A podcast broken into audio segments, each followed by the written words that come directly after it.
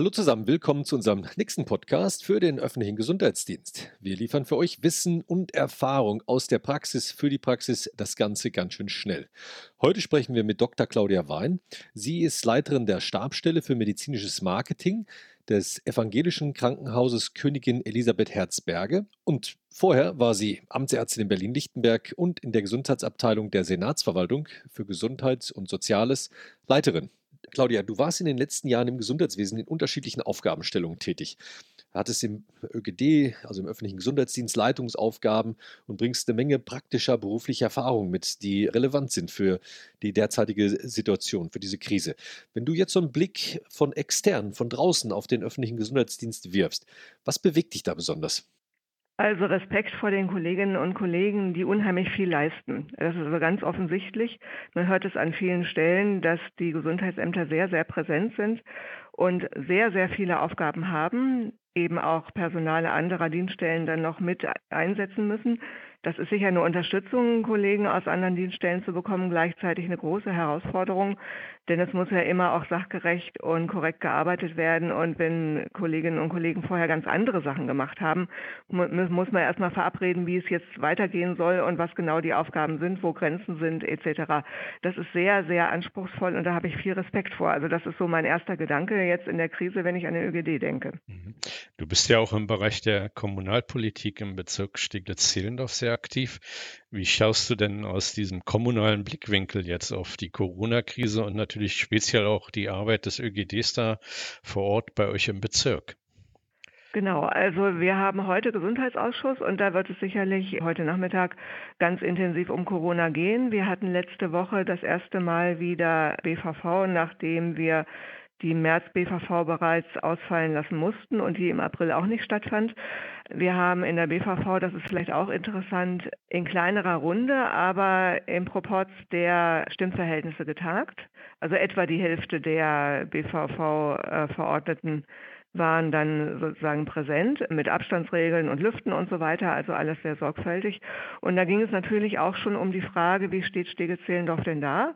Es gab zwei, wenn man so zählen will, sogar drei große Anfragen dazu die die Bezirksbürgermeisterin dann beantwortet hat.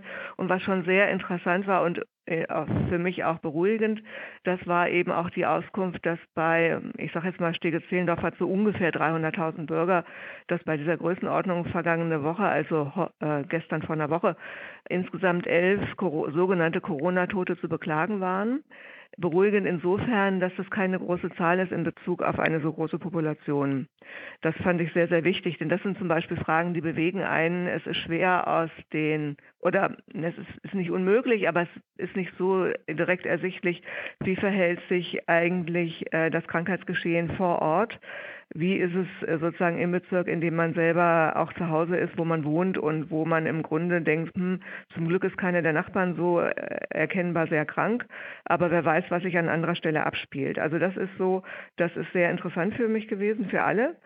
Und wir erleben das so, dass unser ÖGD gut arbeitet, also auch kommunal eben. Es ist ganz klar, dass wir uns da auch als, als Verordnete bedanken und das anerkennen müssen, dass da sehr viel geleistet wird. BVV ist ja jetzt ein typisch Berliner Begriff. Das ist die Bezirksverordnetenversammlung. Ihr seid also ja. quasi das Kommunalparlament, sage so ich jetzt mal, des Bezirkes. Genau. Es, es, gibt ja im Augenblick äh, deutschlandweit so die intensive Diskussion, dass auch auf der kommunalen Ebene, auf der Landkreisebene für den ÖGD in letzter Zeit nicht genug getan worden ist. Das trifft ja in Berlin nicht so ganz, aber ich denke, in den anderen Regionen ist das schon so richtig. Fühlt ihr euch da auch in der Pflicht jetzt für den ÖGD personell irgendwas für die Zukunft zu tun? Wie sind da eure Einflussmöglichkeiten? Ja, das ist für uns so, dass wir das natürlich gerne unterstützen wollen. Also jetzt rede ich wieder als Kommunalpolitikerin. Gleichzeitig das Tarifgefüge, was im Land Berlin für den ÖGD vorgesehen ist, nicht einfach so verändern können. Also wir sind da nicht in der Lage, einen Haustarif für Stege-Zehlendorf äh, zu entwickeln oder so. Das geht nicht. Und zu meiner Geschichte gehört ja, dass ich mich in den Jahren so um 2010 rum sehr intensiv auch damit auseinandergesetzt hatte. Ich war damals auch die Gleichstellungsbeauftragte oder Frauenbeauftragte, weiß gar nicht mehr, wie es damals hieß, des Bundesverbandes des öffentlichen Gesundheitsdienstes, dass eben insgesamt die Vergütung der sehr hochwertigen und anspruchsvollen Aufgaben nicht adäquat war, schon damals oftmals nicht im Verhältnis zu dem, was eben an anderer Stelle zum Beispiel für Ärztinnen und Ärzte, aber auch unter Umständen für andere Berufsgruppen gezahlt wird. Und das ist ja nicht gelungen, da einen wesentlichen, sozusagen so griffigen Fortschritt zu erzielen, dass die Kolleginnen und Kollegen aus den Krankenhäusern jetzt sagen würden, das ist ja hochattraktiv, das wollen wir ja unbedingt, das ist ja ganz großartig. Das erlebe ich so nicht. Also weiterhin äh, werden da sicher noch Erfolge erzielt werden, auch hinsichtlich der Vergütung, aber das ist noch nicht so in der Basis angekommen, dass jetzt an mich herangetragen würde, dass Kollegen ernsthaft denken, Mensch, das sind ja tolle Arbeitsbedingungen, da will ich unbedingt hin. Das ist also schon lange eine Schwierigkeit gewesen. Ich habe mit Freude gesehen, dass jetzt auch auf der Ebene Marburger Bund, habe ich zuletzt gesehen, aber ich denke auch, dass der Hartmann-Bund bzw. der Bundesärztekammerpräsident Reinhardt, wenn ich das richtig gesehen habe, sich für, den, für eine andere Positionierung des ÖGD auch in Gehaltsfragen stark gemacht hat. Und das hat mich sehr gefreut, weil das ist überfällig. Du hattest schon darauf hingewiesen, also das finde ich ganz richtig und wichtig, was du gesagt hast äh, zur Bezahlung, aber du hattest auch darauf hingewiesen, dass sich vielleicht noch andere Sachen ändern müssten im ÖGD. Äh, Jens Spahn hat die große Digitalisierung der Ämter, sag ich mal, zur Diskussion gebracht. Was muss sich denn da ändern, damit die auch attraktiver werden? Also, wenn das Geld hm. vergleichbar ist wie in den Kliniken, was muss sich sonst noch ändern? Also ich glaube, wenn ich jetzt mal ganz ehrlich sein soll, ich will da gar nicht in Abrede stellen, dass Digitalisierung auch hilfreich sein kann. Das ist gar keine Frage. Und wenn man richtig, also ein Berg von Arbeit hat, ist eine laufende Digitalisierung immer eine großartige Sache. Die Schwierigkeit ist, auch hier im Krankenhaus, in allen Krankenhäusern, soweit ich weiß, ist die Digitalisierung eine Riesenherausforderung. Natürlich werden hier nochmal ungleich mehr Daten erhoben. Also in einem Krankenhaus müssen in Bezug auf einen Patienten unzählig viele Daten quasi erhoben, gespeichert, verknüpft, sicher aufbewahrt werden. Das ist nochmal wesentlich anspruchsvoller.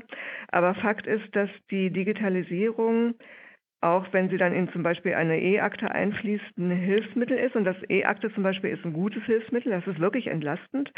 Aber der Weg dahin ist durchaus ein steiniger. Also bis das läuft, ist es oft sehr anspruchsvoll. Und äh, man hört eben immer wieder, da bin ich aber jetzt auch nicht nah genug dran, dass die Landesebene da noch nicht so gut aufgestellt ist. Also mein letzter Eindruck war, dass ich mit einer nachgeordneten Behörde hier vom Krankenhaus aus etwas zu besprechen hatte, jetzt in der Corona-Krise.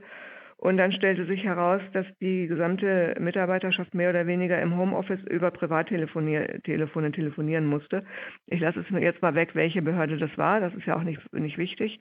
Da ist also sozusagen die Digitalisierung noch, noch nicht mal offensichtlich in der Lage gewesen, sowas wie Telefonkanäle dienstlicher Art in diese Homeoffice-Situation zu bringen. Da haben wir noch nicht gesprochen über sowas wie Speicherung oder so. Da wäre ja nur nötig gewesen, dass man überhaupt so telefonieren kann. Das ging nicht. Und da sind wir, denke ich, wenn ich das so höre, weit weg von dem, was eigentlich gefordert werden müsste. Und dann muss ich auch noch sagen, dass ich nicht den Eindruck habe, dass äh, Kolleginnen oder Kollegen wegen Digitalisierung wesentliche Berufsentscheidungen treffen, sondern Digitalisierung wird so ähnlich wie pünktliches Geld auf dem Konto für gut geleistete Arbeit als Selbstverständlichkeit schon fast aufgefasst. Also es geht eigentlich auch darum, wie werden überhaupt diese übergeordneten Aufgaben, das betrifft auch Krankenhaushygiene, das betrifft auch Pathologen, das betrifft Rechtsmediziner, all die, die im Grunde Grundlagenarbeit machen, hinsichtlich der Ökonomisierung im Gesundheitswesen, was kriegen die eigentlich vom Kuchen ab und wie ist der Blick auf die? Werden die im Grunde als ganz wesentlich Beteiligte an einer ganz, ganz wichtigen Entwicklung gesehen? Oder sagt man, na ja, also das ist ja irgendwie auch nett, dass Kollegen sowas auch mal machen wollen, ist ja schön, aber ich persönlich bevorzuge doch die klinische Tätigkeit mit der Möglichkeit, dann auch noch mal mehr Geld einzunehmen. Da finde ich, äh, ist in der Ärzteschaft noch mal ein Diskurs auch erforderlich, aber auch in der Gesellschaft. Ich würde jetzt gerne mal zu einem ganz anderen Thema Thema springen. Du arbeitest ja in einem großen Berliner Krankenhaus mit einer wirklich großen Somatik und Psychiatrie. Ergeben ja. sich aus der Corona-Krise heraus für euch, für diese Arbeit konkret im Krankenhaus, dadurch jetzt auch neue Herausforderungen? Man hört ja sehr stark von zusätzlichen psychischen Belastungen oder so. Was spiegelt sich das jetzt schon wieder in eurem Alltag?